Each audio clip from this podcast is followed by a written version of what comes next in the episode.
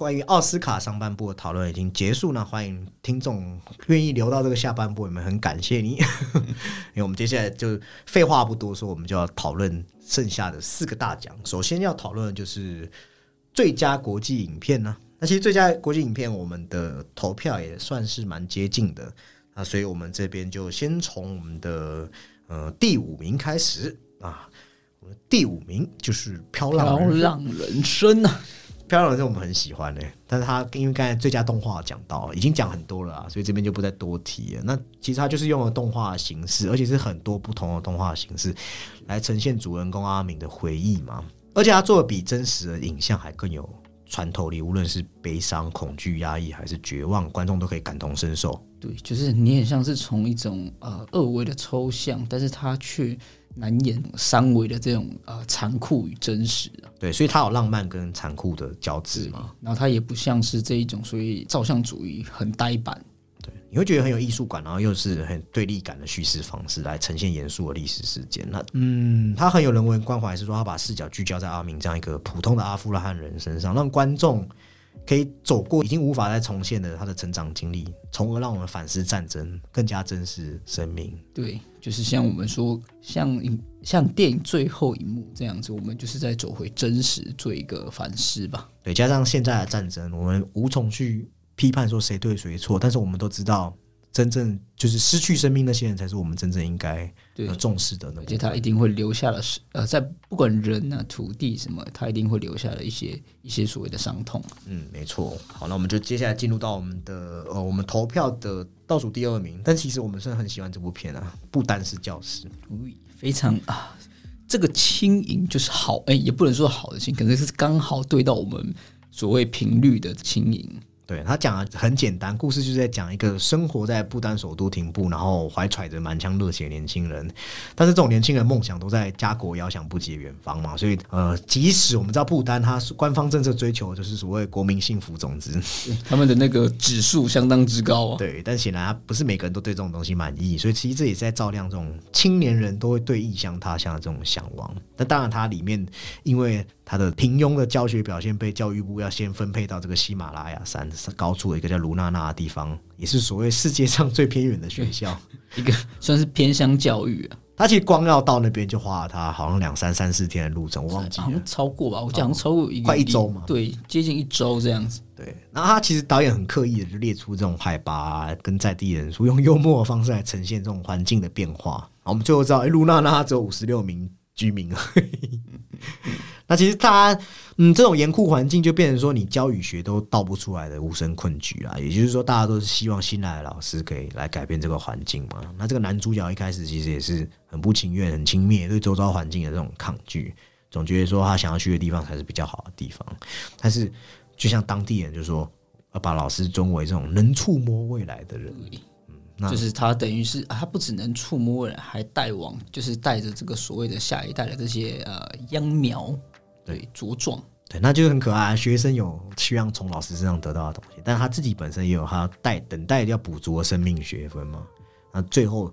可以想象这种故事的走向，那也是个迷人又感人的故事。有意思的是，他结局并不是走这种俗套的路对，线。就是他没有很煽情，可是你相反的，就是他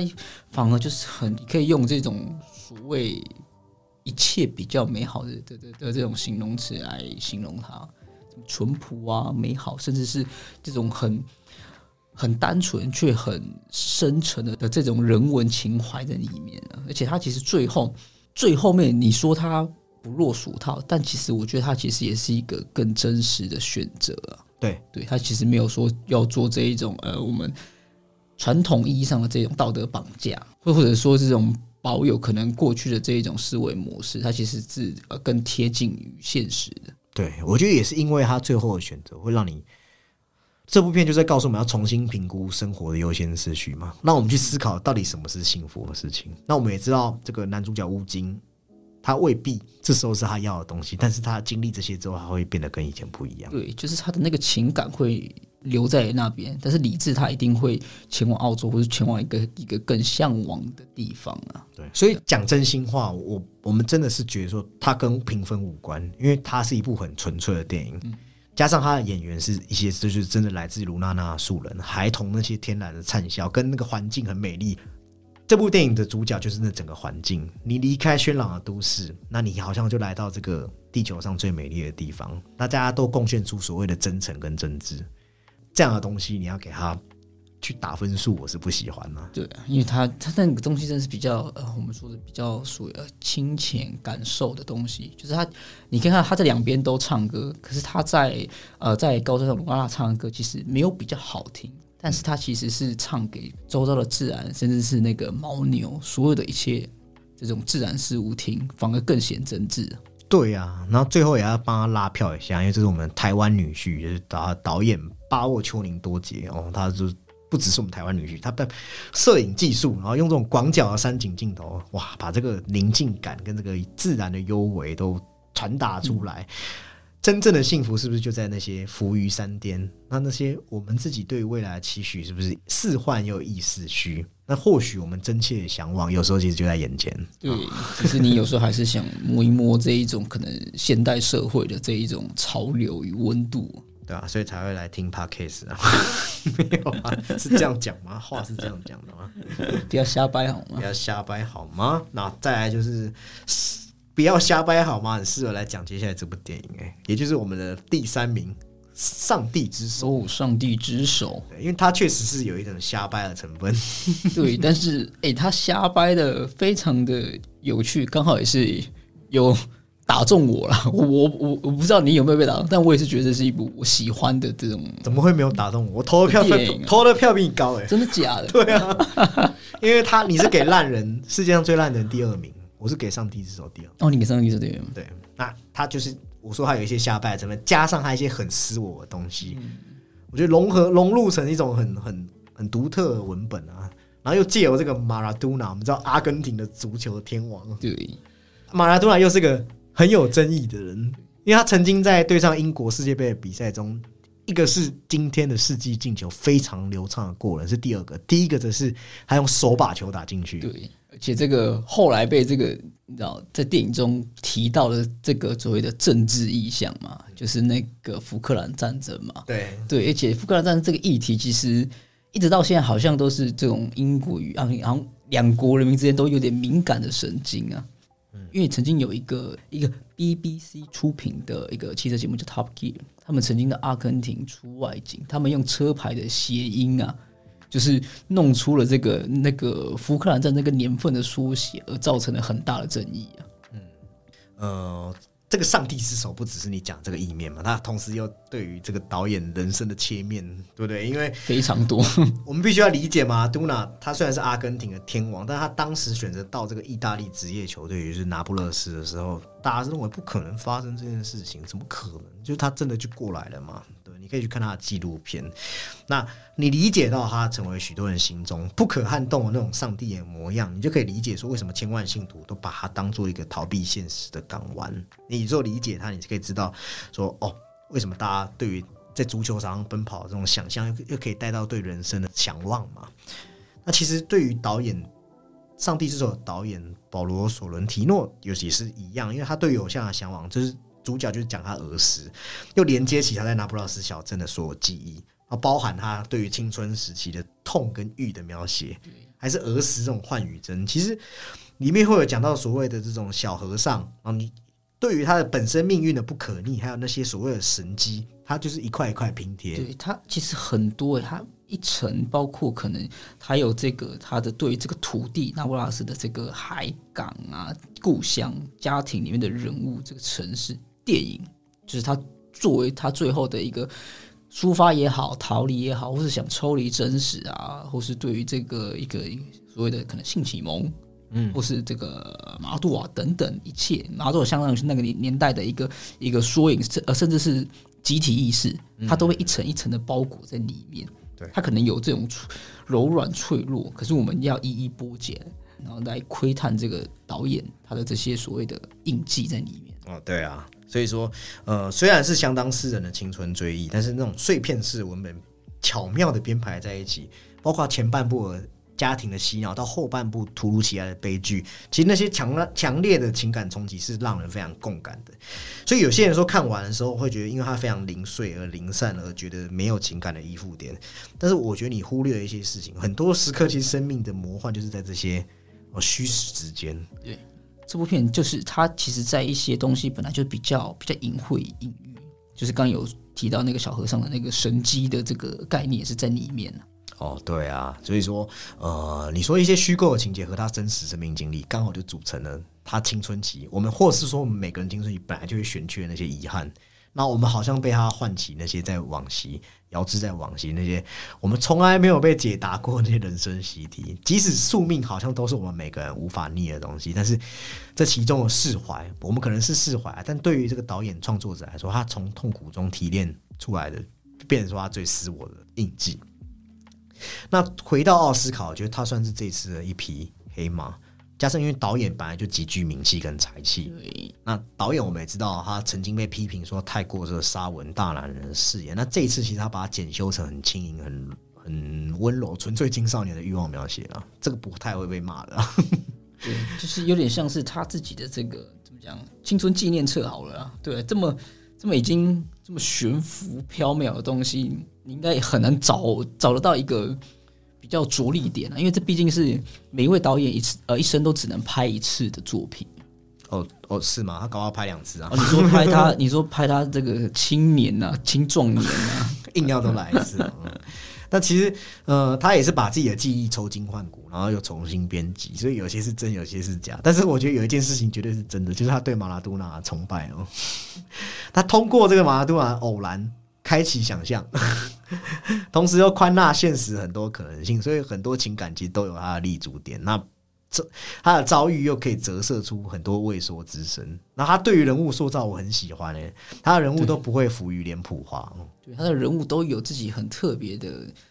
哎，就是有一个很强记忆的感觉，嗯，对，可是又有见离感，嗯，对，像是那个呃，有他有一位亲戚嘛，好像就是只会一直吃着那个。像气死，那看起来很像马泽瑞拉的东西，可他最后在葬在葬礼上却是就是一语道破。啊，对，就念出了那个神曲这样对啊，然后男主角就是斩获威尼斯奖项的这个菲利波斯科蒂，他非常神似甜茶那种神秘抑郁少年的气质，其实跟影片的基调很相互依存，而且他又更，因感觉又更真诚了一点点。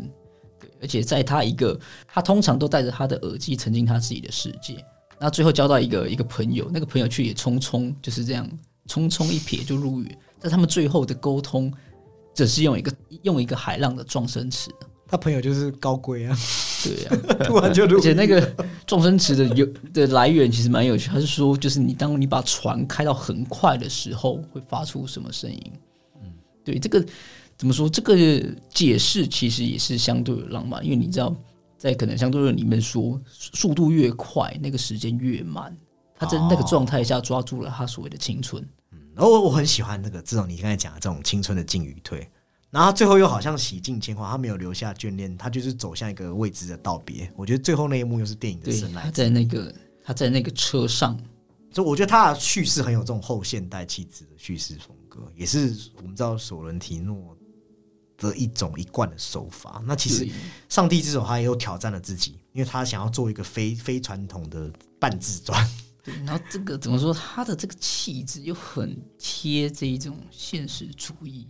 嗯，对。但是又有点魔幻。对，就是这个东西，哎，来回他的里面的人物跟走向很魔幻，那镜头很现实。我我最终的感受是他这是不是很像是他给自己的一封情书？然后他如果没得奖，他那个情谊也都送给自己。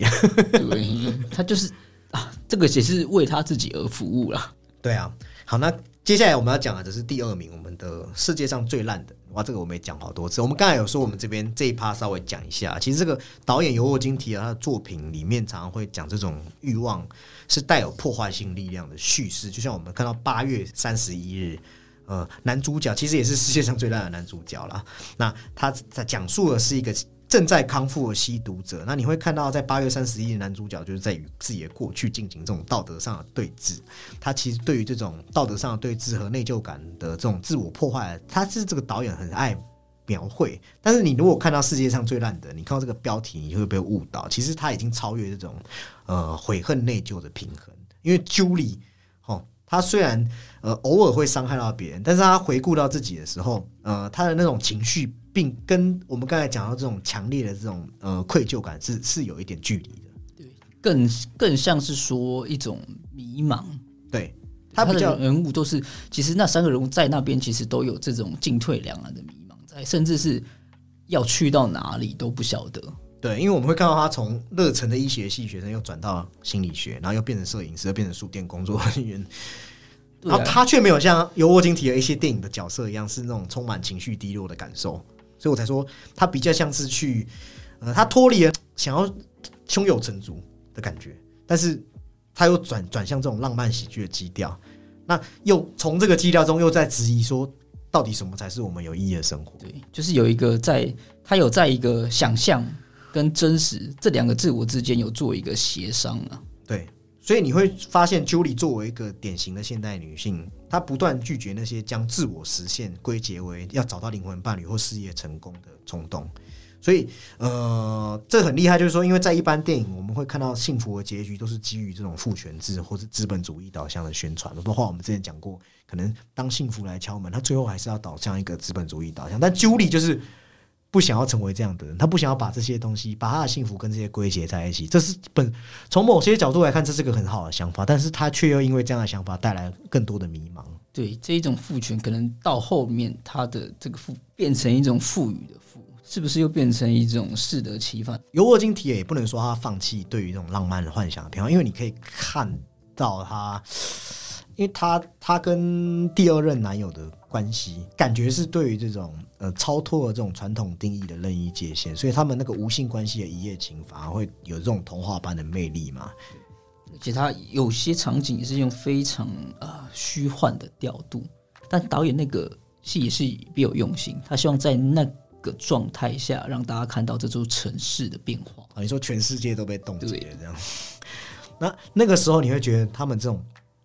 跟感情对象的关系是取决于你对于浪漫价值观的感受，但是在后面的时候，导演又回归到一种呃常规叙事，就是当他得知这个 Axel 被诊断出癌症的时候，跟他取得联系的时候，他又回归到这种传统的，就是说哦，或许他才是我的真爱这种叙事。嗯那其实这也是在提醒我们，我们建立的亲密关系不是说你你说散就散，无论无论它的好坏，它都会作为我们未来的呃，可能是思想，也可能是沉思，或是说呃，在我们的记忆中伴随着我们。所以这个呃，尤沃金提尔也是，虽然 Julie 在戏剧的定义上看起来很像反派，但是尤沃金提尔把所谓的呃批判给抽离啊，这也是我我特别喜欢他做的。因为他怎么说，他要为这个角色做出蛮多的这一种呃，应该不不只是这个角色。如果你要描写人的时候，通常会描写到很多的复杂性。嗯，但你也可以说，这个所谓的这个爱情关系啊，或者人际关系本来就很复杂。对那人在现在的这个状态下，其实就是会追求所谓的这种更多的自由。对那这个自由即是复杂。对，那其实我们之前在节目讲过好几次了，在当今世代你什么都有的情况下，你反而没有体会到深根深根事物的乐趣。那我们在 Julie 身上也会看到说，他很多事情是建立在欲望的原则之上。但是我们之前也有提说，呃，这个尤沃金提尔其实就是里面的第一任男主角 Axel 哦，他导演透过自己的视角，好像也是嗯，人到了中年之后的感叹。对，他在说在说里面，他有提出的一些概念，可能就是呃，导演自己就是所感受到的，就是跟这种呃，跟自己物体或是这种文化符号之间的连接，就是已经渐渐在消失了。对啊，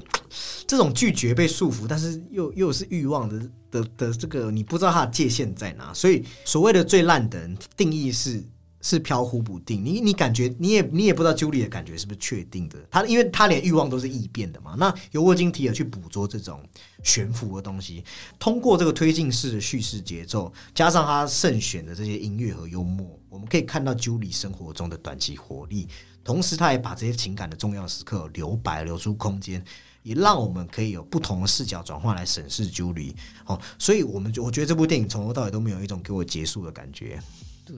对啊，因为其实里面的两代人，其实他们就是像刚刚讲，就是他们没有人知道自己要是什么或者成为什么，就他们只能只能向后理解生活，可是他们却呃被迫向前生活。对，对，其实尤沃金提尔自己有讲了，他说他他的想法起源就是他已经四十多岁了，所以他觉得看着身边的朋友们经历不同类型的两性关系，或是说所谓人生志向，那他回归到爱情，回归到志向，回归到真正的人生，他想要谈论我们对生活幻想以及我们如何在现实中妥协。那 Julie 对他来说，就是说一个追求本能的女性，她寻求并相信可以改变自己的个性，然后她突然不。突然不得不面对时间和自己的限制，其实导演就在告诉我们，人一生中讲是这样讲，但是我们其实不可能有存在的无尽的可能性哦。所以他这是他对于现代角色的，包括他自己本身当代的危机哦，当代人的危机所表达一个同情的观点没有没有批判，但是更多是这种他对于他们这些人的关怀，就是一种关怀跟观察，而且他也喜欢在就是呃在那个地点城市做出连接啊，对。那呃，因为我们曾经在我们的暖心家做 Top Five，我们讲了四十分钟的世界上最烂的人，可见我们很喜欢他嘛。那其实在这次评选的时候，我真的觉得他真的是非常有潜力拿到最佳国际影片，可惜他的第一名太强了，就是在车上。对啊，我们刚才有提到嘛，其实等下最佳影片又会再提到一次，所以我们每次提到就稍微抓几点来讲。这边就是讲一下。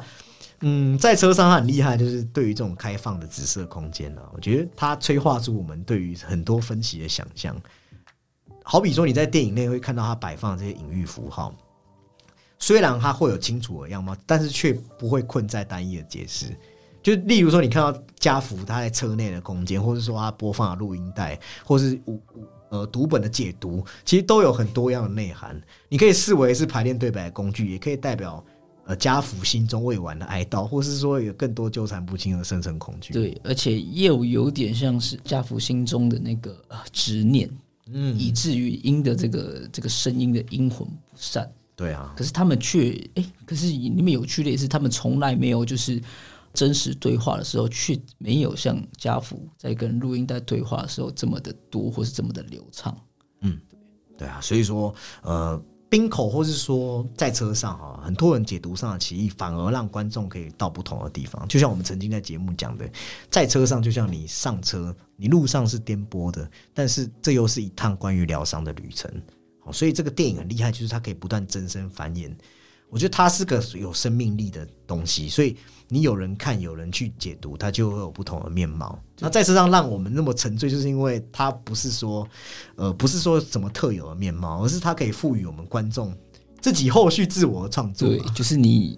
你可以深深带入里面，就是在其中又把自己结构一遍的感觉。但当然必须承认，它带入的东西必须是要。起码你要过二十五岁比较可以体验到的东西，必须是这样讲啊。对，它里面的那个，因为它其实主要讲的是比较比较偏男性的东西，但而且又是所谓这可能是社会男性啊，或是你有过可能婚姻，另或是不用呃不一定婚姻，或是另外一半等等的。就比起世界上最烂的人，是一个很很捕捉当代人的危机面貌。那在车上又更是我情绪了。对，那当然导演有透过一些像是可能呃跟所谓的集体创伤的连接，我们会看到广岛的印记，那就是冰口龙介的小用心的地方啊。那冰口当然现在国际上最红的亚洲导演就是奉俊昊跟冰口龙介啊。那冰口龙介在所谓的艺术奖季受到肯定，其实是不输奉俊昊的哦。对他去年的两部片都有非常高的评价。那加上这一次，其实我们知道，从赵婷、奉俊昊开始，这个亚洲风气好像还没要断掉的感觉。对，像是哎，今年的那个洪长秀导演也有拿到那个英雄奖。嗯，对，就是已经越来越多的这个亚洲的这种导演开始发光发热。其实早就有了啦，只是有更多人呐。你说 Yellow Power 吗？对，可以啦，可以啦。所以基于我们对于冰口的喜好以及。要华人吗？不是华人啊，亚洲人嘛，要支持一下，所以就我们把这个最佳国际影片颁给在车上。嗯，好，那我们接下来要回归到人物啦，接下来要讨论的就是最佳女主角。谈到女主角的评选标准，当然演员就是要所谓的主角要概括是比较宏观嘛，对不对？鸡哥你应该也是，这个比较没有什么意义。对，因为他站上了这个 C 位，他当然是这种集这种啊、应该是说本片的重点于一身呐、那你知道吗？这一次影后其实是最最激烈，我觉得非常激烈。嗯就是他的差距可能就真的是些微的，对，就是转眼之间啊，输了可能零点几这样子。因为像本来大家那个尼可基嘛他拿到金球奖，金球奖是其中一个小风向球啊。那后来这个演员工会奖又颁给这个杰西卡·崔斯坦，哇，那又让这个那加上大家很看好的这个 Kristen Stewart，哇，简直是说好像很多重声音都有。那我们这个投票名单，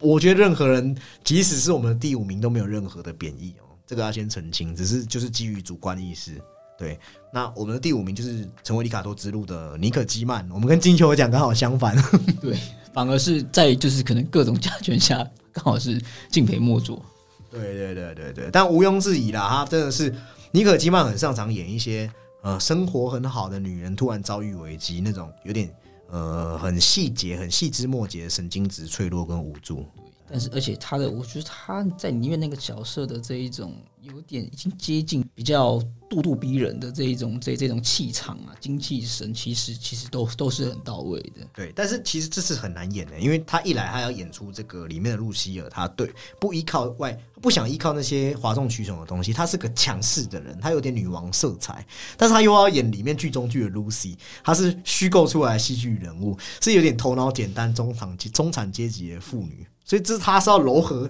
要把这个明星光彩和搞笑的东西融合在一起。就是一种很，应该是说很肥皂、呃很肥皂剧式的这种喜剧角色。那同时之间要有三个角色在里面发挥，但同时要回归于啊、人物本身的这个这个，你刚说到那个巨变之后的无助与痛苦啊。其实东西它那一些东西都是环环相扣的。要把这三个所谓尼可基曼、露西尔跟露西融合在一起，其实你最后也会，我觉得我自己是很沉浸在看尼可基曼的表演的，所以他在片场里面失神的时候，内幕很像这个，就是那个镜像的感受，你会感受到他大脑的空白，然后嗯，在看到人家跟他说你要重拍的时候，你是好像跟着他一起重启。换言之，我们是跟着尼可基曼在同步进入这个片场，很像是一个 reset 这样。对，而且他从我们所谓学生时代看到蝙蝠侠里面那个美丽的样貌，到到现在真的是有点年纪，但是那个美丽是不失风采的，对另外一种呃成熟的韵味吧。就是一种啊，可能也对应着出一种一种知性美，或者这一种女性力量的这种欣欣向荣。好，那再来就是我们刚才已经讲很多失去了女儿的 Olivia Colman，很多人应该很纳闷吧？为什么我们那么喜欢失去的女儿，就 Colman 只有这样？我觉得正确来说，是因为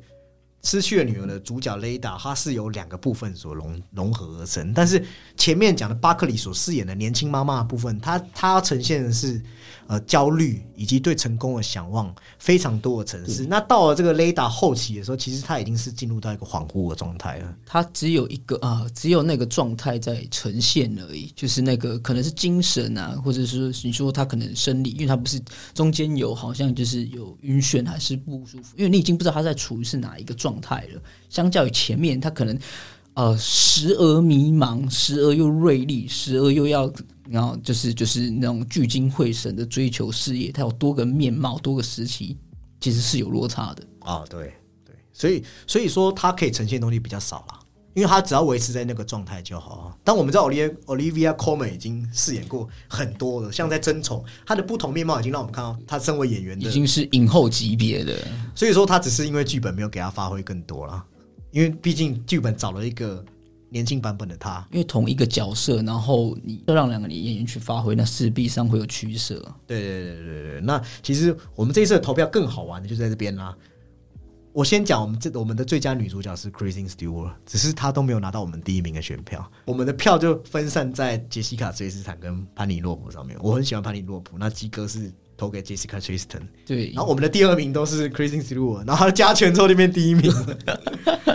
渔翁得利，先来聊聊你喜欢的杰西卡·崔斯坦，为什么你投给他第一名？第一名啊！因为这部片其实呃，因为神圣电视台如果单以片子来说，就是在我们两个之间的评价其实没有那么高，坦白说是这样子。对，没错，但是你在所有的这个呃群像、剧本等等的一切的走向脉络，都要为一个角色而服务的时候，那我觉得就是我们今天当然是要选这个女主角奖嘛。以单人奖项的话，她在这个她在这个加权下就会有比较高，就呃对对我来说会比较高的分数。那当然是演员本身他就有不俗的表现，在一切的环境下都可以让他大施拳脚。对我常常都叫他那个啊、女版的汤姆哈迪啊。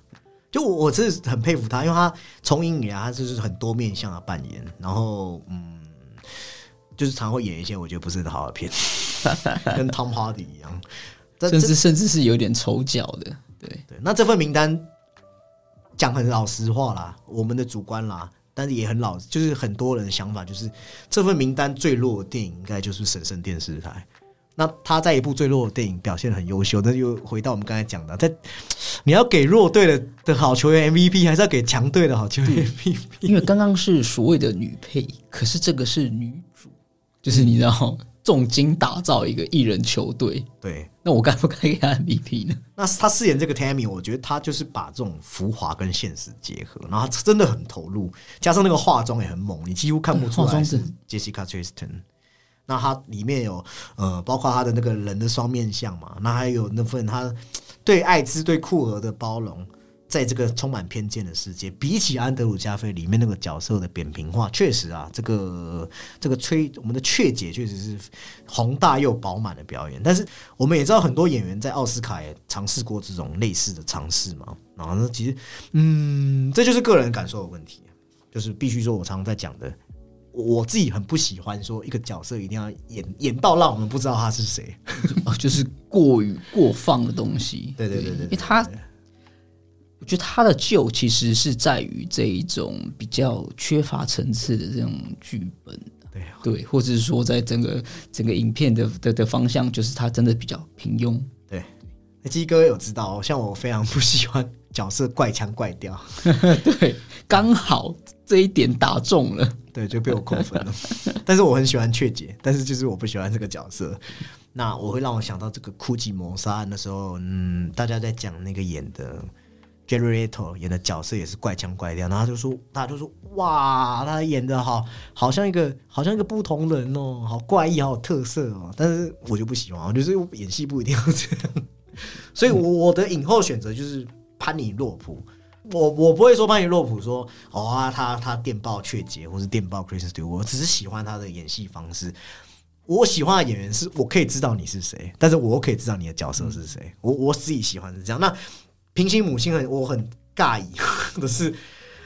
我们会知道很多电影都在反映所谓的佛朗哥政权倒塌之后，西班牙内战的时期，就是那个时期的这个可能政府军啊，或是这一种长枪党的这个，他们应该是说他们的内战内乱。对，那当时我们知道他去世之后，西班牙就颁布了大赦法，那好像也满足了所谓的民主团体的要求，那政治犯也被释放啊，看似是一个很兴奋的时刻。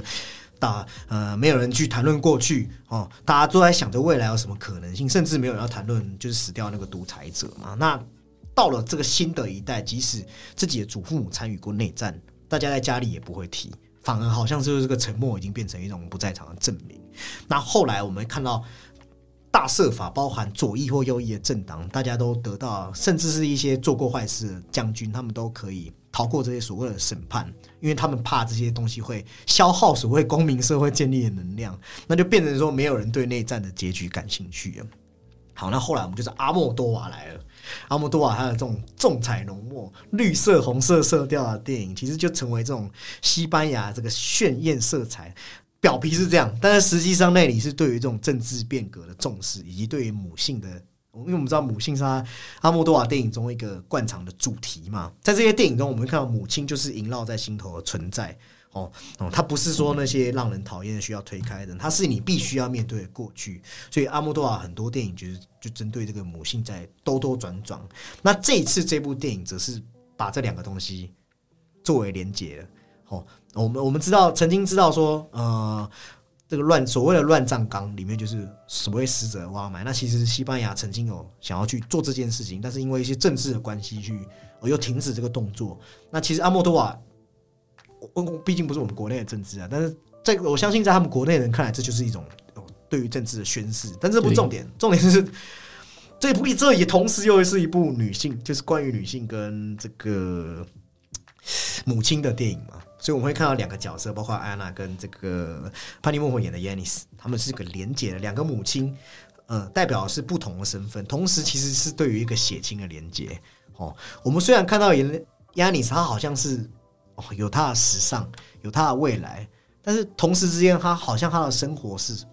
关于未来这部分是没有太多推进的，因为因为他一直始终困于他的过去。那直到我们讲很狗血的镜头，就是他其实他的小孩是抱错了小孩的时候，对，这个就是我们常常说啊，多少东西，他有些东西真的是比较狗血，但他处理的好。对，那那我们就理解说，他是在呼应这个呼应这个所谓的大家呃所谓的血亲跟历史的连结嘛。我们知道这个潘尼洛普的角色，他发现自己不是真正的母亲的时候，站在他的角度好像是对的，但是当你看到他的沉默，你起初是可以理解嘛？但你从安娜的角度来看的时候，你会觉得这种行为好像没有很道德，所以是他是用很微妙的方式让你去呼应说这些西班牙内战受害者的遭遇。他试图从个人化层面展现说，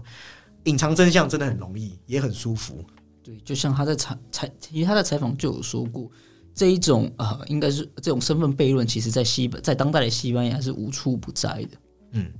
而且他还更有挑战一点是说，这他们一开始是在这个产房所认识的嘛？对。那他更挑战的一点是说，就是他让两位都算是这一种未婚妈妈，对，就是见证了这种男性的不在场。那一群乱葬岗其实也是过去呃过去的西班牙人们，可能他们的父辈们啊，叔叔爸爸也是一种就是对于男性的不在场。对。所以你会发现阿莫多瓦很真诚，他很讨厌那种虚伪的道德家。那亚尼斯是这样的吗？明显不是嘛，因为他有自己的良心谴责。所以你会看到他这种鲜明的形象，一开始是跟安娜的模糊不清的关系。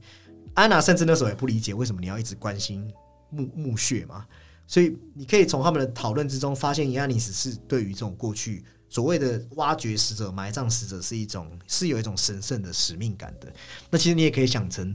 呃，我们当然知道，例如说妈妈照顾小孩，那个是跟于你你时间上面的相处所造成的爱嘛。但是同时之间，所谓的血亲好像又有一种密不可分的关系，会有一种冥冥之中的一个一个一个枢纽纽带。对对，所以你会看到他，当他最后哦，他走在队伍前面，他完成了这件事情。村里的人真正具有戏剧性的时刻，就是他们并肩走向这个乱葬岗啊，安娜陪着他。哦，那我们知道他已经在他的过去，他已经付出努力的时候，哎，那我们就知道阿莫多瓦他对于过去力量的警惕，其实就是比当下更有兴趣。只是他你会看到潘尼洛普所呈现的那种脆弱和孤独，反而让他更加坚强。我很喜欢潘尼洛普这次饰演的那个，你知道吗？就是他有点害怕别康，但是他又他又可以释然，他这个情绪转换是很得意的。他应该是说。他这次的角色其实有让他进入一个未知的这种心理的领域啊。对对，那其实阿莫多瓦也有说到，就是在采访有说他是对他来说是比较困难的，因为他觉得他是一个非常有嗯非常有内涵的女演员，她需要在她就是她所做的这一种，在他所做的这些事情中感到一点就是连贯性，他才可以扮演这样的一个矛盾角色啊。对对，然后他因为其实。呃，潘诺普算是他的这个妙思女神，对，妙思女神。他也说到，这个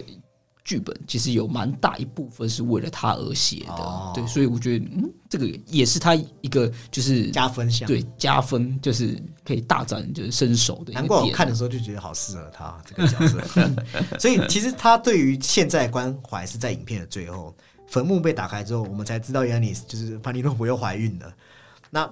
他从这个政治性预言的东西，又慢慢把人物推回私人生活。我们知道这个破碎的世界又重新恢复某种形式的和谐，因为找到解决方法了嘛。那透过这个潘尼洛普的呃一路心境变化，其实跟所谓西班牙时代背景刚好连成一线。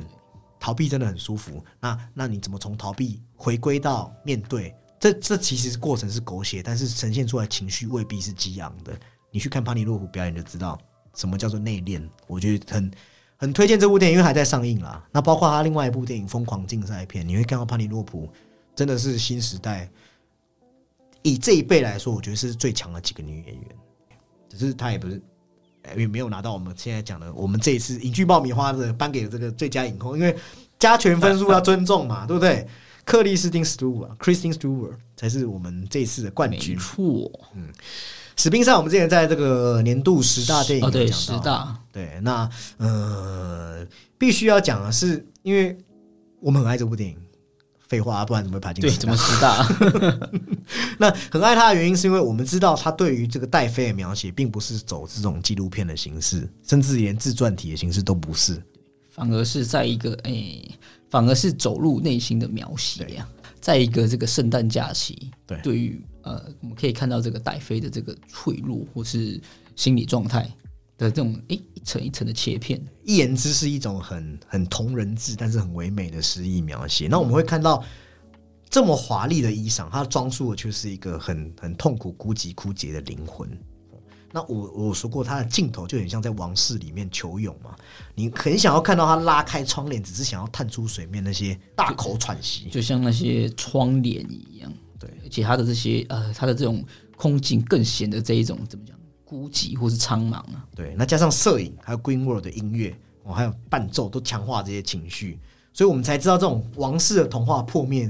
之后所变成的是这么冷意压抑的恐怖。那这种内在和外在的痛苦，还有这些隐喻的对话，其实都在这个 Kristen Stewart 的这些沉思的演绎中，我们可以把观众就是放进这个女主角的心理状态。所以《史宾赛》这整部片，如果说平行母亲是为潘尼托普服务，那《史宾赛》就是直接让我们进入到女主角的心理状态，那我们就好像跟着她一起进到这个镀金牢笼里面。那当然，很多人会说 Kristen Stewart 是不是有一点做作感？我我认为是，那是演员天生的气质啦。对，就是他可能自带的这一种气场，因为有有一些真的是就是呃，可能是外形或者气质所致嘛，他有时候就是会不经意的流露出来。对啊，有但有一些观众捕捉得到嘛，可能就诶会会会有点抽离出戏。但是这一次不就是因为这个原因才找他饰演戴妃吗？或许你可以这样想。那当然，我也很我希望他得奖，但是我很害怕一件事情，就是说，呃，他他比较没有媒体缘呐、所以不知道这一次会不会影响到奥斯卡得奖。对，因为他毕竟诶，可是我觉得这也是一种呼应啊，就是做呃作为一个呃这种啊重要女性的这一种符号，其实，在戴妃也好，或是在她身为演员也好，对，其实都有蛮蛮大的这种影响力。嗯，那来到最佳男主角的部分哦，这边呃就直接直接快进了，我们就来讲讲我们的第五名，就是我们的哈维尔巴登。当然，讲到哈维尔巴登，我们不会忘记在那个《老无所依》里面他演那个可怕的奇哥那个杀手嘛。对，那个是心目中的最佳反派之一、啊。当然，这部片也很有趣。嗯，那部片蛮好看的，科恩兄弟的代表作。你会发现巴登都是有那种西班牙人的感受，那个那个粗犷的面庞，还有那个棕色的眼睛，他那个深邃的感觉是他的特色啦。但是其实成为里卡多之后，一开始这个选角也得到一些人的反对。那那大但大家看完之后还蛮满意的啊。原作的这个角色的女儿，她看完非常满意。那其实你都得到原作，你都得到女儿满意，我们也不好多说什么。是这样吗？那，原来就就就是这样啊，理由就是这样啊，没有啊，但是也没有，嗯，主要还是在我们刚才提到里卡多他的很多东西的表达，嗯，其实更多的发挥是在尼考基曼身上。对，那 Aaron Sorkin 其实他的他的插叙或是这种节奏，我觉得这一次比起那个芝加哥七人案件是，七人案对对七人案那个节奏差异把控是比较差的啦。所以，所以你看到角色是比较断没有没有办法看看到，就是你知道每个角色都很好，可是混在一起就是互相的稀释啊，对啊，好，那我们的第四名则是颁给马克白的丹佐华盛顿。那这个就很好玩了，丹佐本身实力谁敢质疑啊？毋庸置疑。但是在这个这一部电影，其实它比较像是形式大于这个他想要啊、呃表达的这个内容，他甚至连剧本都没有做出太大的改编。其实这就是先锋性质啊。对，他在这个画面的比例啊、光影啊、场景的运用上都非常的极简，黑白。因为我们知道这个马克白已经被改编到快烂掉了啊。那那当你听到是 A 二十四出品然后又是科恩兄弟，没有科恩这次只有乔尔科登科恩而已。但是你听到这个阵容还是很期待，结果他就是做一个很影像上面的重重现，那他做了所谓的很黑白美学这种硬光摄影的质感，真的很漂亮。这部电影真的对，很漂亮很漂亮。对，他在摄影奖项上面有机会得奖，但是你回归到这个，因为捕捉光与影很美，所以你会知道这部电影更重要的是他在捕捉所谓艺术媒介的本质。哦，那那再看到呃，他走的是这种戏剧上面的风格，哦，也就是说，他有一种舞台剧的感觉。那那其实，嗯，你看到这个丹佐所饰演的，他这个表演很精彩，但是因为这种结构性的装置，他少了一点科恩兄弟过往的幽默，也也少了一种莎士比亚文本感觉，所以嗯，你比较像是他像是忠实原作直接移植到戏剧，那那当然所谓的单组的表演就会很舞台剧化了。那精不精彩其实还是精彩的，但是有没有那么多让你觉得大破大立啊？所谓的表演上面的新感受，我觉得是比较没有的。因为他就是真的是他用了一些像是会就是啊浅焦镜头下的这种人物面对观众，就是像你刚刚说会加强这一种舞台剧的感觉啊，对，那种美术设定又是这一种可能比较啊。也不能说故事，应该是说这一种呃经典或常见的这一种呃德国表现主义下的风格设定，它比较像是呃现代化，然后加上导演意志产生的一部作品。对啊，那讲完马克白，我们现在来看我们的第三名，则是倒数时刻的 Andrew Garfield。然后这个基哥，你好像觉得有点可惜，是不是？对，有一点可惜，因为我觉得他其实，因为他其实也算是一个音乐剧，而且算是传记类的音乐剧。那其实他在可能呃声音方面，其实就就有很大的领先了。但是我觉得他在人物刻画上的那个状态，就是其实因为我们之前对这部片其实也有聊过，我就觉得他的状态下一直都没有浮动，他随时都存在一个一个很像一个很高兴奋高档的状态下。对，那对于人物的这种呈，呃，对于人物的呈现啊，或是他有没有办法堆叠出这种多样、这种这种比较多面立体的呈现，就会比较差一些些。嗯对啊，那当然，他这部我们之前有聊过，我们也有单就是在那个暖心佳作里面有聊到倒数时刻了。那想要细听可以去听。那我们这边再讲一次，就是说他对于成功者诠释是有去找出这种负面跟正面的的面相。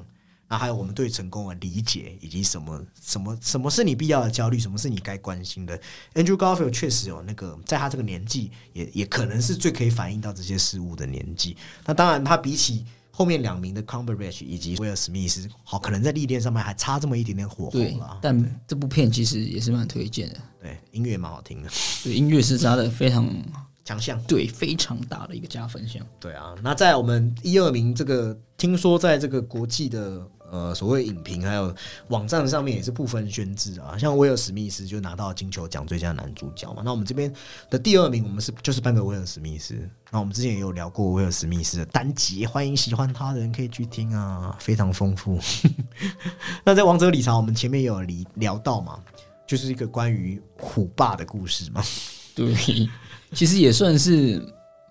偏鸡汤式的电影。对啊，对，但是他比较比较呃，从稳稳的地基开始打起这样子啊，是威尔史密斯擅长的东西啊。对，然后也也也也是这一种呃教育且励志，然后更有一个应该说家庭，他反面又对这个时代下不止黑人女性，这是黑人女性的这个这个发声的力度也是有的。对，所以说简言之啦，呃，在他自己亲为人父的，加上他从影以来的这些经验，王者理查可以算是一个集大成的表演。对，而且他其实在里面的情绪哪里，就是有展现出他的深度了。嗯所以说，王者理查的威尔史密斯跟 Cumberbatch 的距离没有很大，但是我们的第一名给 Cumberbatch，当然也是基于对于全三季的非常爱好，我们也讲好几次了。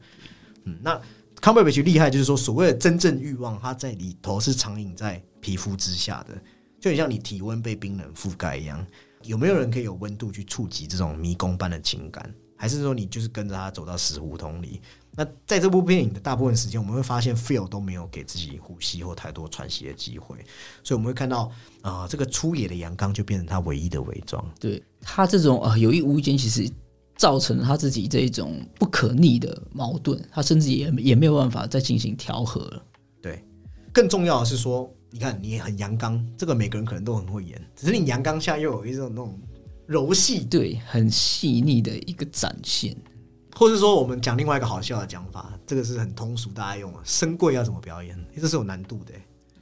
那像他对那个小紫花那些小片段，那个都是对那一场，呃他对那个诶湿巾还是毛巾的那个演绎也是极其暧昧。啊，真的极其暧昧，那个暧昧的空气都在里头，你要自己去感受。除了呃，因为他要诠释这种满口脏话牛仔的形象，还有不修边幅的硬汉，但是在其中那个 就是那些汉中带楼的神色，那个是偶尔闪现出来，所以你可以在他那个眼珠里面看到他，他很想要让自己有这种强制性的怒意，但是那个怒意你知道他是假的，你知道他是里面是蕴蓄着他那种内心的嫉恨跟愤恨。那我觉得这个是很有层次的，嗯，对，他都这次真的是有层次而且内敛的表演。就像大家说的那个梁朝伟用眼皮演戏一样，他只是用神情在演戏。我、那个那个脸，他的那个脸的那个神情，哦，他那种残忍的台词，他这样讲出来，哇，那个真的是你会知道为什么 Kristen Dunst 那么怕害怕哦，那个张力，就像导演说的说，呃，因为他一直在扮演 Phil，然后导演就说我都已经快忘记 e a t c h 是谁他了，他他现在是在跟 Phil 对话嘛？对对对，能够做到这点，那当然就会距离所谓的奥斯卡最佳演员是是没有什么是近在咫尺的啦，就等那个结果公布了。好了，接下来就是重头戏啦，就是我们的最佳影片。其实最佳影片也不是，当然是最重要的的东西奖项，但是在这个节目里面，很多我们刚才都已经讲到了，好尴尬啊！但是我们还是就是会稍微提一下我们的的心得跟想法啦。那我们这一次的投票，这个当然我呃，因为这个最佳影片也有那个嘛，甘草披萨，对，那我先暂时让他休息一下。对啊，把它抽掉啊，不然，但是会不会讨论完这九部，然后就甘草披萨得对，奖？他就得奖了。然后导演也是，这次就是摆明要弄我们嘛。没关系，我们还是照样讲。呃，我们就从我们的票选，因为就第一名，因为九部嘛，第一名就是九分嘛。那我们的前段的那个排名很接近，后段排名只是我们心中的那个垫底都不太一样，所以导致说有有三部是就一起垫底。但这个垫底不代表它不好，还是要再三强调，是个评选下主观上上的感受。就是如果你有什么想要讨论，可以跟我们讲，我们都很欢迎不同的声音，但不要给我们留负评，拜托、哦。好，那这边最佳影片第一部，我们就先来聊聊啊，《沙丘》。沙丘我们之前也讨论过，但是怎么说呢？它毕竟不是一个还未，它毕竟还不是一个一套完整的作品。你看当年的那个《魔戒》很少，滋滋也也是在后面才出现的。吉哥的意思是说，他已经把一个头做很好，你要期待的是他那个尾接上去。对，那其实他在制作上，我觉得呃，他可能会拿一些可能技术类的奖项。嗯对，因为他的其实摄影，或是说他整个为大荧幕服务的这个呃技术等等，都是无可挑剔的。对，其实他用这种壮阔沙漠影像，就建构出丹尼维勒纳夫式的留白的美，就是很像那个《银翼杀手二零四九》的感觉。我觉得他把极简主义做到极致，这很厉害。怎么说？因为你看《沙丘》，他的那个感受是很、很、很超载的，也就是说，他要他要善用小说体系中讲到的预言跟梦境的元素，然后又让你那个沙丘是不会有那种科幻感。那也就是说，它是很走到很后很后面，但是它其实又是很贫乏的东西，它要把它结合在一起。对他很保有以往的诗意，可是这个是比较通俗的新诗啊。对，所以我觉得这种抽离感其实是让情感反而是很丰沛。也就是说，我们意识的广度跟深度要去做这个追索。那对于呃保罗他的那个能力，他要怎么去处理过去跟未来这个记忆的预见？他对于这个预判以及干涉，是不是又会无限的衍生出新一轮的预判？我觉得这这个文本是很了不起的。那这么带有哲思的文本，丹尼维勒纳夫这个这个导演非常厉害。我们知道他不喜欢用戏剧性的框架，他这种诗意的留白就是他擅长的。对，所以反而你会很很期待他哎该怎么收。对，就像鸡哥讲了，Part One，我们期待的是那个尾接上去，是不是就冲到最佳影片？而且他那个 Part One 是自己提出来的 Part One，对自己有啊，华纳答应了，然后对 Part Two 了。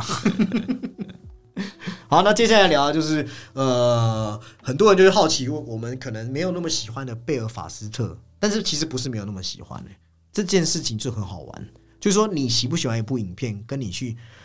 评分它的时候要不要挑三拣四是两回事。换言之，它好不好看？它好看啊，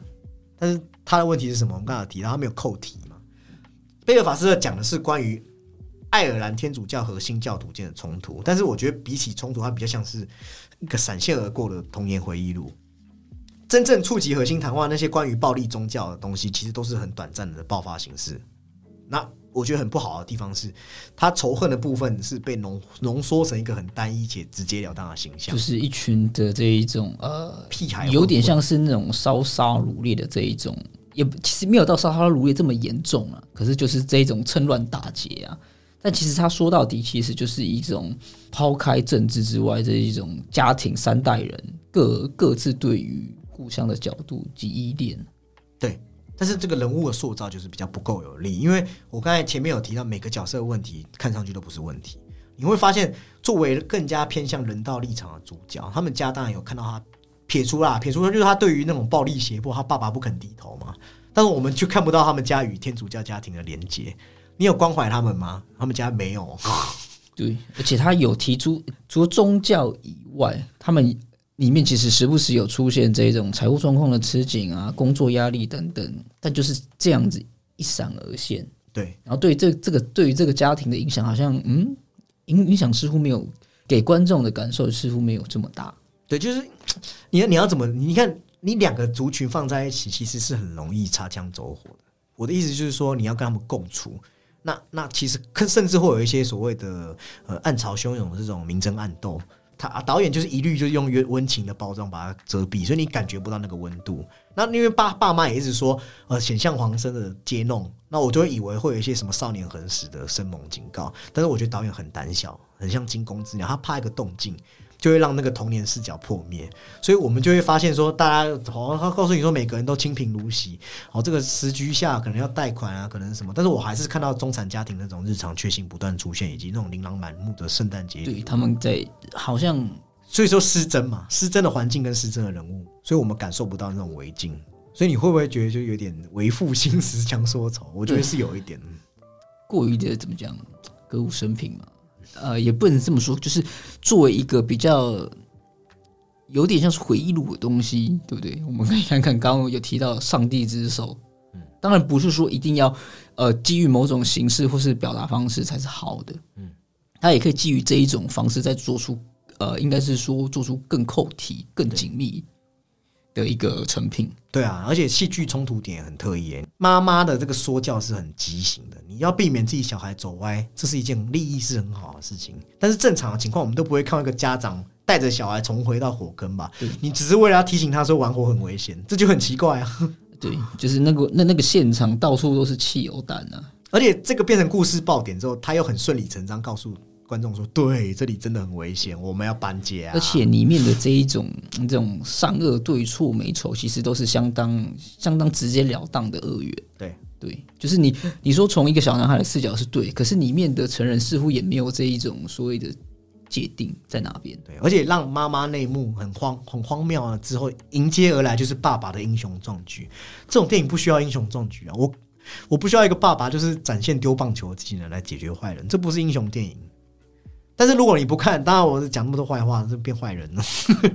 不看剧本的缺失，我觉得这个镜头语言跟技术层面的执行、色彩运用啊，包括什么时候黑色，然后男主角对艺术的接触，还有新颖事物体悟的时候，他又会变成这种突然变成有颜色的这种缤纷感。确实，这是导演我们窥探导演童年的一个方式。对于他呃，他童年的这个色彩的这个提问啊，对，所以说他包括他片尾所谓的献给那些留下来的人，为了那些离开的人，还有所有失去的人，其实那一句句真诚话语，还有他对这部电影的用心，你可以看出他想要表达这种异乡游子对家乡渴望的这种心啊，还有对往日情怀的这种追索。呃，还有我们前面讲的那个两位爷爷奶奶，他给影片穿透到观众内心这样一点点的可能性啊，两位是大工程，对啊，对比，因为他在奥斯卡呼声也不低，但是对比犬山记对性别意识的深刻的思考，还有在车上的清浅直击人心。我觉得贝尔法斯特没有拼搏的本钱。那如果他真的得到奥斯卡垂涎，就如果，我觉得也是归功在疫情下，大家对这个家的议题，因为有很深的这种怀想。好，这样会不会很坏？应该还好啊、应该不会过于超意啊。对啊，对啊，对啊。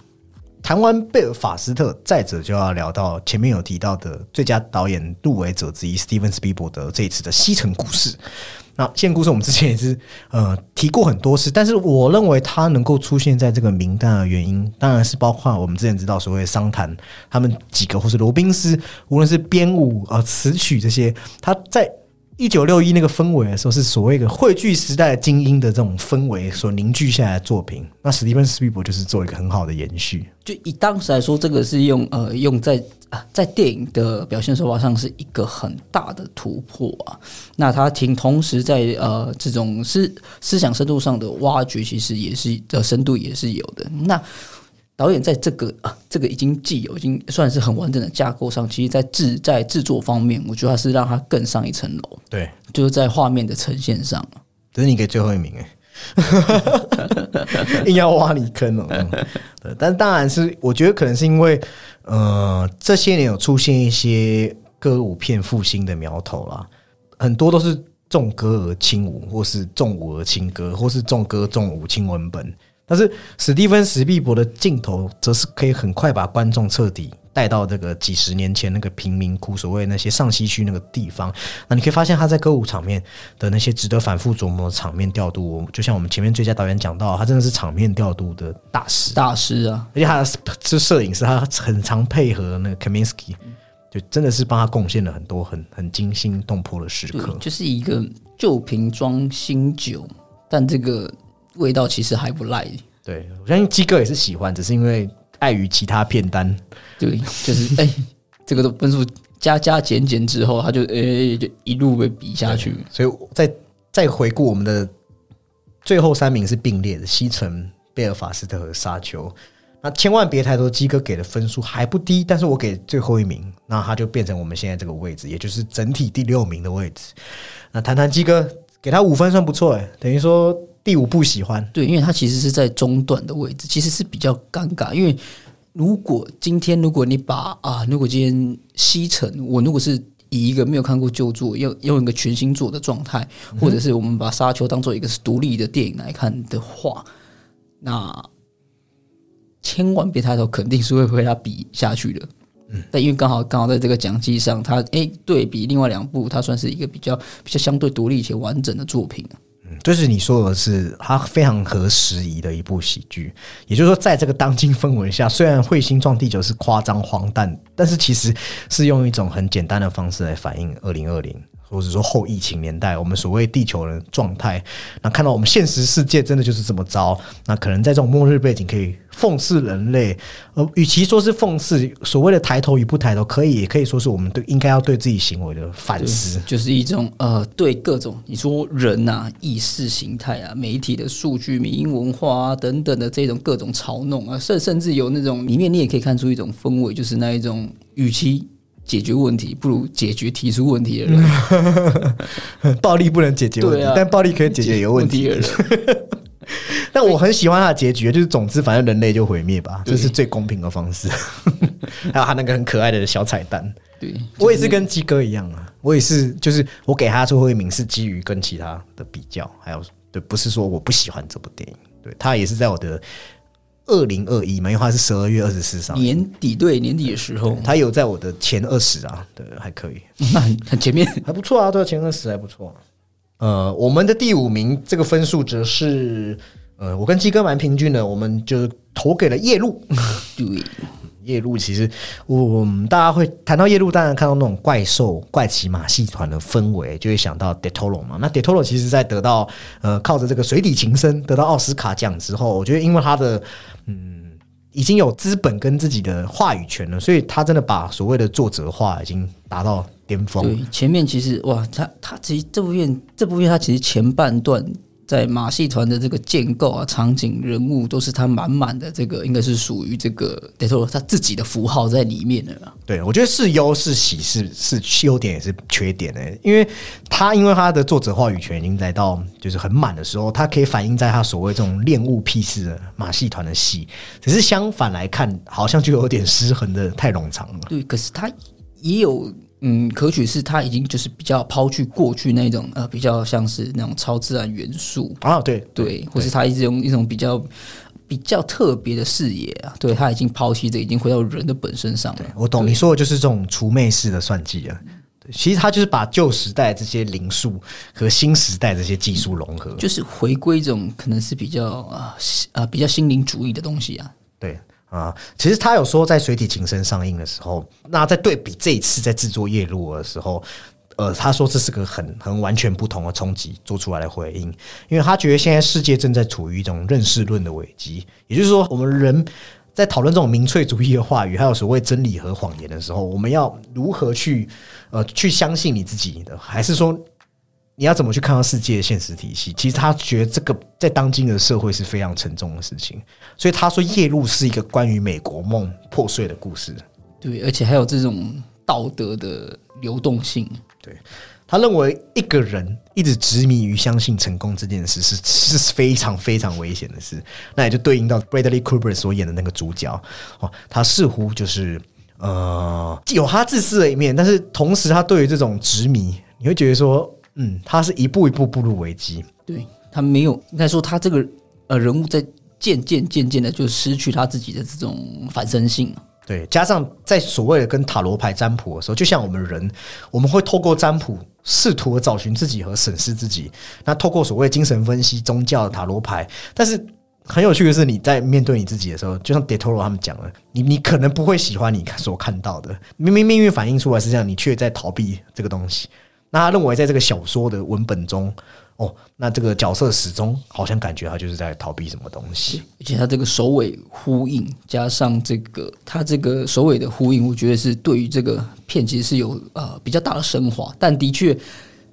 他后面的发展，其实相信蛮多观众是比较好猜到或是理解到他将来的走向。但我觉得他没有对他的风采有呃过多的下降啊。他说是个闭环式的结构，其其实前后是可以接在一起的。那那其实，在探讨这个人呐、呃，究竟有没有被命运所控制，呃，或是说真的被命运安排，还是 Stan 本来就是 Bradley Cooper 饰演的角色，本来就是注定走向这样。我们其实可以看到他内心还是有一点点善心的，从他一开始对怪人的态度。那其实，在联想到他父亲，那我也觉得说，包括他第一个魔术师 Pete 跟呃威廉达佛饰演的老板呐、还有他自己的父亲，其实都是有一种对父的追寻。那更正确来说，是他用各种方式远离他们，甚至杀害他们，其实是一种弑父的形象。那在对比他跟三位女性，呃，Zina 还有。嗯女主角鲁尼马拉所饰演的 Mori，然后还有凯特·布兰奇所演的角色，那个算是算是最后的这个呃，应该也可以说是他的女魔头。对，那我、那个角色其实很有趣。然后他他们三个其实就是在象征所谓爱情的变化，还有他我们人对于爱情自以为是的理解。我觉得这些形象对观众来说是很神秘的。就我们就像 Stan 一样，我们想要一探究竟，但是呃，就像那个凯特·布兰奇一样，他好像故意。编织出让你可以戳穿的伪装，让你误误以为他是可以受控的，但其实这就跟欲望是同本质的事情。你反而会被你平常这种仰赖的他，诶、他在里面的这种观察或是推理能力所反噬啊。但这个反噬也是基于他原本的这个欲望啊。对，讲的其实像那个大家会讨论说那个死去的婴儿那个是什么意思？那也有人猜测说，可能他当年出生的时候造成母亲的难产，那所以造成父亲与他的疏离。所以这个其实是有人会这样猜测，是有所谓的连结的，骨子里就认为自己也是跟怪人是没有两样的。那其实这个都是，呃，我觉得算是 d e t o r o 对这个还有原本的文本叫做玉面琴魔的一个深挖啦。那里面的角色，我觉得他的角，他的一些整体来看，他的氛围真的很到位。他的一些剧情，还有他想要调戏跟戏谑那个内在精神也很棒。但他有一些呃叙述的东西是有点乏善可陈的。而且他前后的这个节奏有蛮大的落差。还有一个我吐槽一下，像 Stan 那么算是聪明吧，他算是聪明的，虽然他后来被他的聪明误，他这么小心翼翼的人，怎么会把就是钱随便交给别人保管？这也是一些逻辑上面，我觉得很有趣哦。当然，这个导演因为想要针对这个 Stan 的角色有一些叙述性的动作，那想要体现出来一些性格上面的特点，以及他利用身边人欺骗和对利益的追逐哦。但是其实我觉得他没有很完面完全的展现出他多情和无情的那一面，他留给他的表现空间其实也有点有限，对有限的，对，所以会让我们觉得这部片有点这不温不火。可能很多人像我们的朋友看，我会觉得说他氛围很赞嘛，这个是没有什么问题。但是说，嗯。有时候我们可能会去对比它跟第一个版本的差异。那当然，他有做的好的部分，但是可能在呃有些人物方面，我会觉得说可能只是辅助性质而已。不知道你有没有这么这么强烈的感受？像女性的角色在里面，总觉得好像有点太扁平了。他的那个扁平是有点像是他只是这个呃这个角色就是连接性不够强，有点像是过客的感觉。我们在挖掘 Stand 的身上的人性的时候，可是你。看到他的一些可能，他周遭女性确实没有敞开心房的状态。嗯，对，啊，所以说他当然是在讲一个关于欺骗的故事啊。他发现自己很聪明，所以内心会有一种高傲。那他接触的因素中，每一件事情其实都是伴随利弊而来，可能是坏很更坏，或是欺骗，但是。最后，这是我觉得欺骗的人无法正视的一件事情，就是他忘记了他本身就是在做骗人这件事情。那其实要骗过别人，第一件事情就是要先骗过自己。那那个喝酒这件事，应该是他最后的防线啊！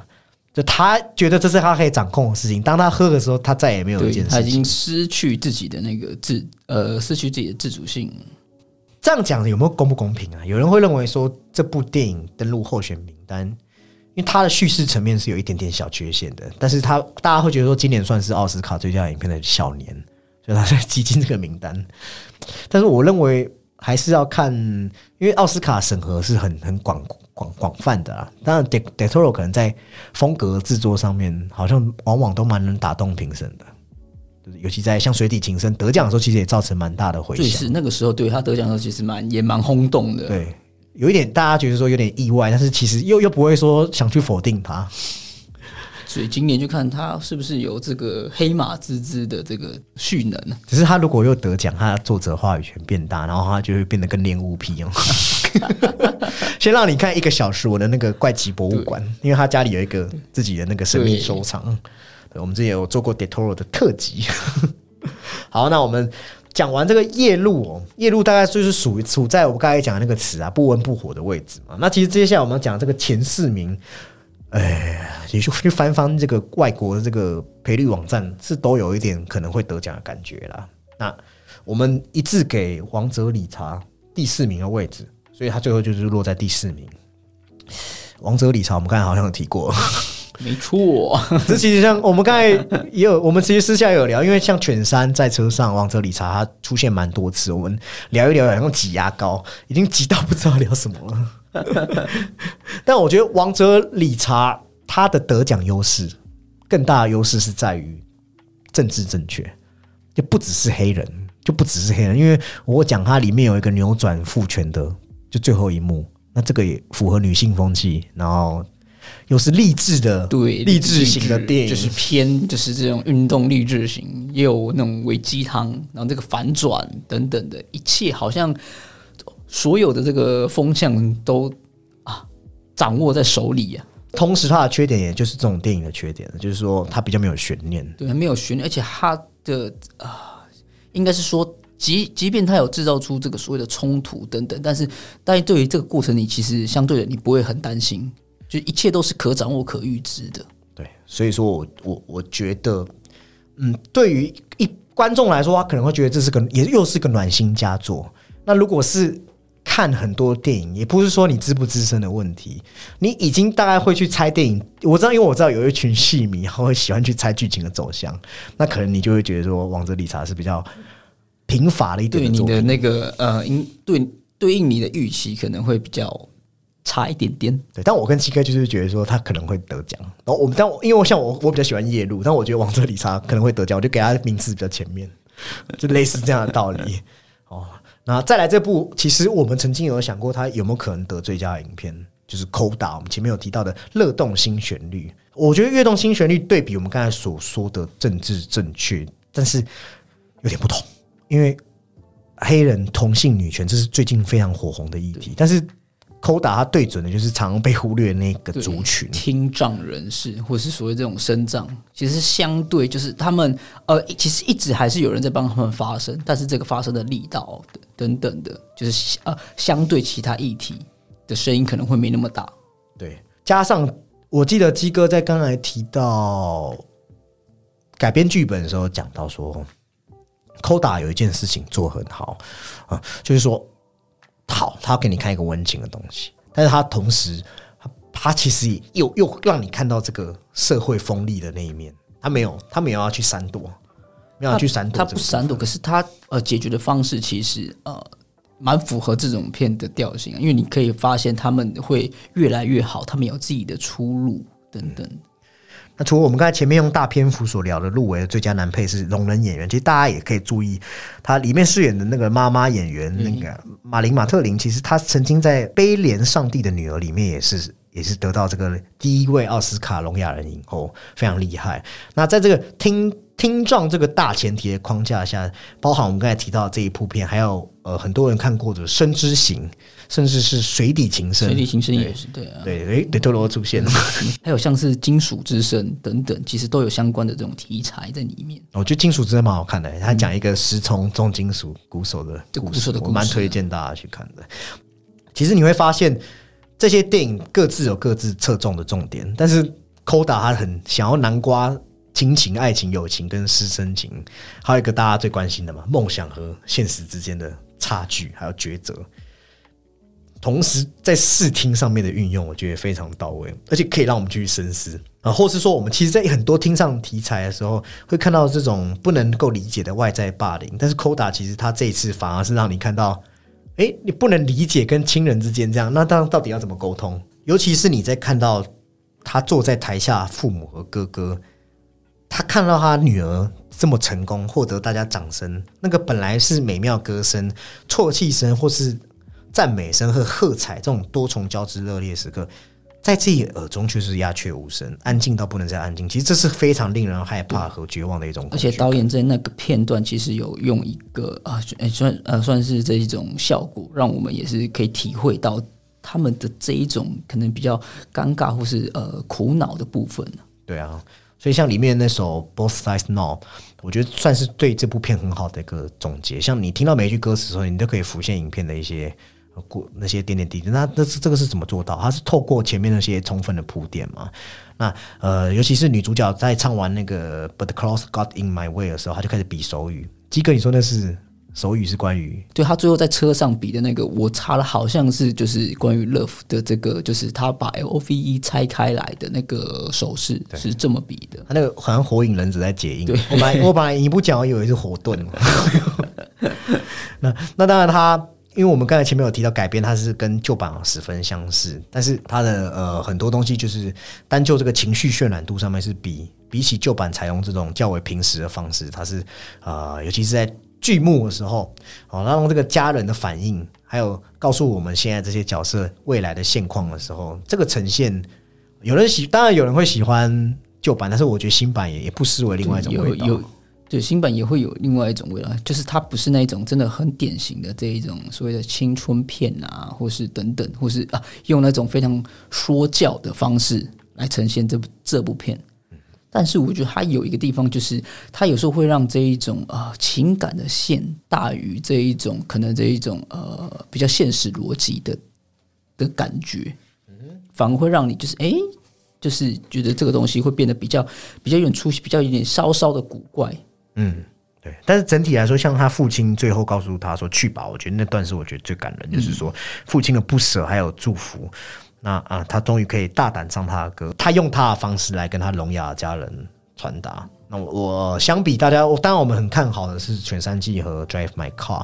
呃，相比之下，《犬山记》跟《Drive My Car》可能是水就是比较水平比较硬啊，那美国元素比较不足。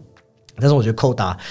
我觉得在这个多元化下的情况下，那那出现在这个片单里面，其实它是有它独有的竞争而，且它的这个普世价值观是很一致、很正确的。对，很正确，而且又不会卖弄鸡汤，对，所以第三名算是实至实至名归，啊！对啊。再者就是我们已经，我在呃，如果我在固定收听我们节目，我在曾经前面砍成影展的时候我做过一集，然后后来在十大影片，然后我们邀请 Christine 啊，还有这个原子云小姐的访谈，还有我们刚才前面讲的最佳导演在车上，我已经第几次讲在车上我，们已经很想下车了。想下车，我还没上车。以前是我还没上车，现在我想下车。既然我们在车上对于文本的声破已经讲过这么多遍，那这次就来聊聊，哎，冰口龙界的东西，我们有讲过它是可以触及世界，但是我其实没没有想到这部片可以在美国受到这么他的呼声可以这么高，因为他其实真的很，比他迷人的是一种这一种呃日常或是东方日本的这种文学之美，而且导演本身就说过，他其实对于文字的表达比画面的表达还要擅长。对对，那这次竟然可以就是有呼声这么高，其实真的是蛮呃蛮特别的。对他很擅长把文字的东西转换到视听语言，这真的是他高明之处。对，而且在这一种可能啊各种语言，甚至是不是语言的媒介下，它的这种有效跟无效等等，这种也是他常常在讨论的的一个话题所在。对，然后还有一点，我觉得他把主角设定是演员，然后又是舞台剧编导加福嘛。你去看好莱坞过去几年，好莱坞很喜欢描绘自己的故事，就是描绘自己影业故事，所以这一部片就告诉你说，我们对于演演技的呈现，它有一个另类的描写。里面的读本，我们看到主角要先没有情感的念台词，其实这个是很打动打动好莱坞也影业一些影评人的，然后让大家去思考说。演技到底为何物？要怎么挑战自己的演技？我觉得这个都是影评人跟电影人对会，喜因为欢的东西其实这个东西真的是就是就是冰口介自己惯用的手法之一啊。对对所以所以呃，加上他那种承袭自日本根性导演的那些技法、传统技艺，那我们也知道美国对什么黑呃，像黑泽明啊，或者我们刚才讲到小金刚现在四之愈合，其实美现在国际影业是都对这些人非常推崇的。那我觉得下不要说下一个啊，就是 right now，现在就是冰口龙介的时刻，嗯，就是这应该是属于他的时对，刻。算是啊，就是冰口元年嘛。对，就是这几个奖，对但这个元年很难定义啊。就在元年之前，他已经做了很多的努力。对，你也不能说这个东西是唐呃，就是突然冒出来的，它是一直有在耕耘，甚至是更上一层楼。对，所以说，呃，即使他没有拿下最佳影片，我觉得像外最佳外语，然后最佳导演，改编剧本等等，应，该可以，起码可以得一个以上的奖项。对，他真的是在很多奖项与我们这一次我们自己票选出来的第一名，也就是最佳影片，我们颁给《犬山记》，也是讲到很多遍的《犬山记》，真的是不，真的就是伯仲之间呢，你很难去去说谁好谁不好，讲这些都都都太多了。反而会有点有点俗气啊。对，那当然，《犬山记》除了我们提过的，我觉得它很厉害是关于两性话语体系空间的这种视听的建构。哦，尤其是我们看到他利用闭塞幽暗的空间来展示男性话语体系中哦，然后又与所谓斑鸠琴、西部牛仔弹奏自由浪漫的这种风情的琴音不同，透过这种空间，就有没有冰口其实也是擅长运用空间，那曾康平其实也是。哦，那好像我们被笼罩在一种男权社会挥之不去的那。同时又有点带这种可能是以女性凝视的这一种角色，那反而这是这种男所谓的男性的气质啊、父权啊，或者是你放大到整个资本，它其实是被被讽刺的。对，那女性她要故意做个对比，因为好像女生各种刻板化，然后优雅而知性的气质外化，所以呈现在她这种通透的光线啊、柔和的色彩，还有诶很多女性色彩的布景陈设，包括里面的那些红磨坊餐厅哦，以及牧场别墅的这个对比，其实就是独立于男性话语体系外的另外一个体系。我们也看到 Rose 的厨房还是他的卧室，其实都充满很多象征女性的色彩。那它不止这些，它在画面上的这个把控，甚至是那种山坡植被等等，它其实甚至有，我觉得你在沉浸的同时，你甚至是可以感受它那一点点的呃质地是有被展现出来的。对，而且他还透过窗户红模仿餐厅的窗户，让 Rose 是透过窗户在关注款餐厅，那其实我们刚才讲这个女性话语空间，它其实就是在透过窗户看看大家对她的感觉，也就是说，又对自己的女性气质进行了另外一次的审视。所以对比基哥刚才前面讲了，导演对女性心理的精准的把控，对这个女性面容在他的手中是非常的的有力道的。对，然后最后回归到这个模糊，因为曾经我说过，曾康平很擅长模糊情欲之间的地带。换言之，你所知道所谓的异性同性。在他的故事中，他都模糊不清。同时，你要解读什么是你家的事，曾康平其实也不关心你解读出什么。他，我觉得他这种他的这个解读是在于他背后的这一种复杂的这种人性的描绘啊，他还有带有很多这一种符号的隐喻啊，其实才是我们值得觉得诶可以就是来讨论啊，或是玩味回味的地方。因为他后面又对所谓的男性进行所谓精神上的阉割嘛。哦，我们刚刚 feel 他刚强外表下这种自我。抗拒，加上他跟他弟的原原本的关系，其实又很像老夫老妻哦，这就是一种性向的再描写。那他在这个穿梭在树林洗澡的时候，你会发现他又用了这种蓝色调的光线来占据影片主题的黄色调，其实是形成一个对比。黄色调其实是男性气质的体现，也是 feel 在男性话语权下面保护我颜色。只有蓝色调的优生才是他的内化。我觉得。导演的这种细致已经不是说镜头了，他对于颜色啊，还有这个叫做潜流，也就是说，你颜色解读是你的事情，但是传达出来的情绪，哇，那个是丝丝入口的哦。他们也要特别指向什么？包括所谓的 Peter，你你你你可以告诉我他完整定义他的气质吗？导演没有要做这件事情诶，他甚至没有隐藏，但你整部片的氛围下来看起来，他好像是被涵盖在什么之下的。这个两面性其实处理的真的很好。对，甚至你可以在他影片中看到他有很明显的所谓的这种伊迪帕斯情节，对，就是恋母的这个情呃的的这个倾向。对，所以说他到底是对 feel 有没有什么感觉，还是爱他妈妈胜于什么？当然，他爱他妈妈一定胜于 feel，只是他是逃避自己情感，还是对于说我有这个情感，只是我选择牺牲，这个都是导演哦，他没有，他没有要给你固定答案的，也是这部片我觉得。呃，可以去细细品尝味味味道。那总结犬三季，我觉得，呃，它可以从男性话语体系空间跟女性话语体系空间的极端个体，哦，那再让我们看到所谓它的中间地带。到后面，我们发现所谓男性话语霸权已经没有那么锐利的时候，因为我们知道，像 Feel 他是假锐利嘛。那对应到 Peter 的冷血中，其实也是导演对于所谓的呃这两种体系的褒贬态度，然后又给了我们反思的空间。无论两性哪一方占据话语权，其实都会给我们的生活造成一种很不好的负面影响。那其实曾康平，也就是其实有点像是我在曾经讲过世界上最烂的人的时候，我讲到说，现在呃我们看到文化的这种强调，无论是各种主义，呃大家中中。就其根本就是因为他大家都是没有要吃破表象，那曾康平做的事情其实就是想要吃破表象哦，他想要让这些肮脏的事情暴露在阳光下，所以你告诉我全山鸡谁是坏人？没有，大家都是坏人，反而是他最后面的个真相大白，反而是略带惊悚的。对对，这个转折也很棒。而且谁是牺牲者，谁是受害者，大家都是对，大家都是这个在我们传统所定义的性象中所演化出来的牺牲者。这个曲线音是，这个曲线或者说你说这个音符的变化是很强烈的。所以我说，他对于这种爱的爱的这种不平衡的情感，还有这种呃，我们这整个社会刻意去营造出来这种两性的东西，曾康平就像一个挥舞着拳头的巨人，一拳把我们所认知的东西给打散。哦，那。也就是这部片可以到达这个高度的原因啊，所以啊，总结来说，它的最佳影片的赢面非常的大，是在我们这部片在我们两个意见中是一致通过的，一致通过了，满就是等于说满分了，对啊，